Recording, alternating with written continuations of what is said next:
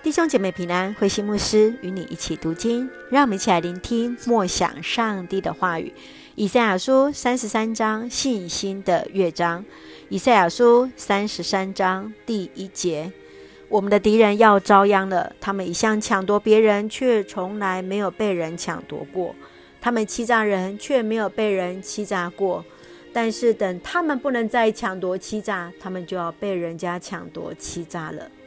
上主啊，求你怜悯我们，我们把希望寄托于你，求你天天保护我们，在我们危急的时候拯救我们。当你为我们打仗，万国就在喊杀声中逃跑了，他们的战利品都被敌人抢走，像农作物被过境的蝗虫吃光一样。上主多么伟大，他管理万物，他使耶路撒冷充满着正义公平。并且使国家安定，他永远保护他的子民，赐给他们智慧和见识。敬畏上主就是他们最大的财产。勇士求援，寻求和平的使者悲痛哭泣。道路危险，没有人敢旅行。条约废弃了，合同无效，人和人互不信任。土地荒芜，黎巴嫩的森林枯干。沙仑的山谷荒凉，巴山和加密山的树叶都掉光。上主对万国说：“现在我要采取行动，我要让你们看见我的力量多大。你们的计划是徒然的，你们的行动毫无用处。我的灵要像火一样烧灭你们，你们要像石头被焚烧，成为石灰；像割下来的荆棘在火里燃烧，成为灰烬。”远方的人啊，你们要看我所做的一切；近处的人啊，你们要承认我的全人。在西安的罪人胆战心惊，他们说：“上帝的审判像永不熄灭的火，我们能从这里的火里逃出吗？”只要你们行为端正，言语诚实，你们就能生存。不要欺压贫穷贫苦人，不要接受贿赂，不参与谋杀。不为非作歹，这样你们就得安全，像住在坚固的堡垒里一样稳妥。你们将不愁吃喝，你们将看见一个君王的光辉和广大的国土。对外国的税利和奸细的恐惧已成过去。你们再也看不见傲慢的外国人在讲你们听不懂的话。你们看西安吧，它是我们庆祝神圣节期的城。你们看耶路撒冷。我们在里面多么安全！它要像永不移动的帐篷，它的橛子不再拔出，绳子永不断掉。上主要显示他的荣耀。我们要住在宽广的河流边，敌人的船只不在那里航行。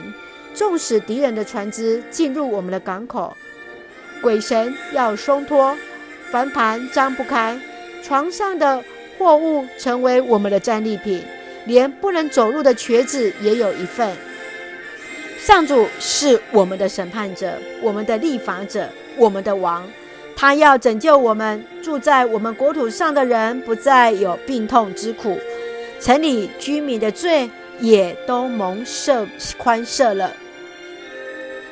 在以赛亚书三十三章，就像一首奏鸣曲，有三个乐章。从第一段，从第一节到第九节，是一个求救的祷告。他们祈求上帝做他们唯一的拯救。第二段是在第十节到第十六节，上帝要来帮助以色列，他来警告敌人。而最后就是在十七节到二十四章，就是一个光荣的未来，荣耀的君王将使人得享平安。我们一起来看这段经文的默想，在第六节这样说。敬畏上主就是他们最大的财产。以色列人，他们确信他们的拯救只有来自于上帝，上帝是他们唯一的拯救。而人最大的财富就是在于内在生命的丰盛。你要如何巩固自己对上帝的信心呢？如何在危机或领受许多财产的当中，依然都能够坚定的信靠上帝呢？上帝来帮助我们。让我们再继续看十五节：不要欺压贫苦人，不要接受贿赂，不参与谋杀，不为非作歹。先知来指出犹太人的罪，就是也要在这个过程当中来提醒神所不喜悦的，包含他们过去曾经在欺压那贫苦的、接受贿赂、没有公义、来为非作歹等等。当他这样来指出之后，他也带出了将来的一个盼望，他引导人民应该如何行，来成为上帝的子民当中，在信仰的旅程都要有那毅然弃绝恶的一个坚定的一个态度。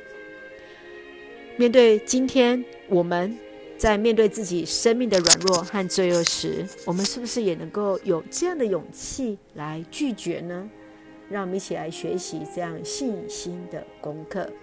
让我们一起看第三十三章第六节，作为我们的金句。他永远保护他的子民，赐给他们智慧和见识。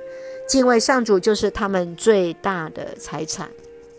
今天我们要说。上帝要永远保护我们的子民，赐给我们智慧和见识。敬畏上帝就是我们最大的财产。上帝要永远保护我们，赐给我们智慧和见识。敬畏上帝就是我们最大的财产。愿让我们敬畏上帝的心永存在我们的当中，从主领受智慧见识。